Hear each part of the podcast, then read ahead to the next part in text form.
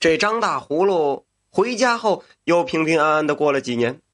那在那个年代已经是非常高寿了。他喝酒嗜好却一点没变。这天呢，他跟几个老友聚在一起，聊起了年轻的时候。这越聊越开心呐，于是就约好晚上去老哥们常太保家里喝酒。几个老朋友喝的是非常尽兴。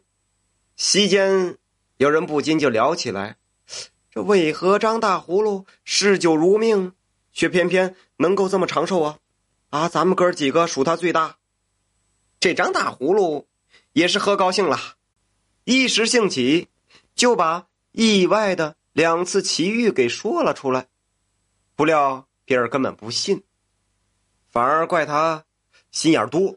这这人不够朋友，有长寿的秘诀也不说分享出来。可是这张大葫芦说的是实话呀，这真话反倒没人信，不免有些失望。这顿酒席最终是不欢而散。这当天晚上，张大葫芦就住在了常太保家里。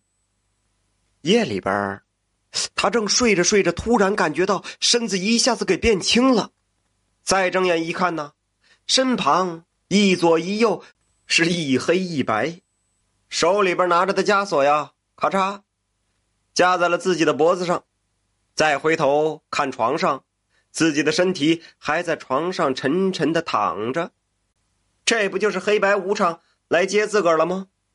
这白无常大喝一声：“嘿，张大葫芦，前两次让你耍诈，是因逃脱了，这今天跑不了了吧？”这张大葫芦一看自己的魂魄被勾离了身体，吓得是直哆嗦，说话也不利索了。呃，他他这个。两位大大人，你们别生气啊！之前两次我也不是诚心躲着的，呃，不知者不罪，你们就原谅我吧。不过，今天你们真是搞错了，这这里不是常山呐。这黑无常瓮声瓮气的就说了：“怎么会弄错呢？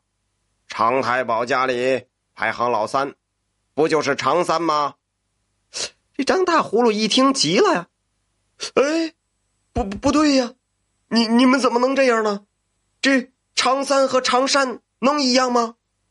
黑白无常抖了抖手里的铁链，指着张大葫芦的鼻子大声喊道：“你还敢跟我们理论？第一次，你躲在了窖里，假装入了土；第二次，你躲进了棺材，让你逃脱了两次。”阎王爷已经责罚我们两次了，这次你在常太保常三家里被抓，跟生死簿上写的一模一样，你还有什么话好说啊？这张大葫芦啊，还想争辩？呃，他这瓮声瓮气的黑无常不耐烦了，打断了他的话：“还挣扎什么？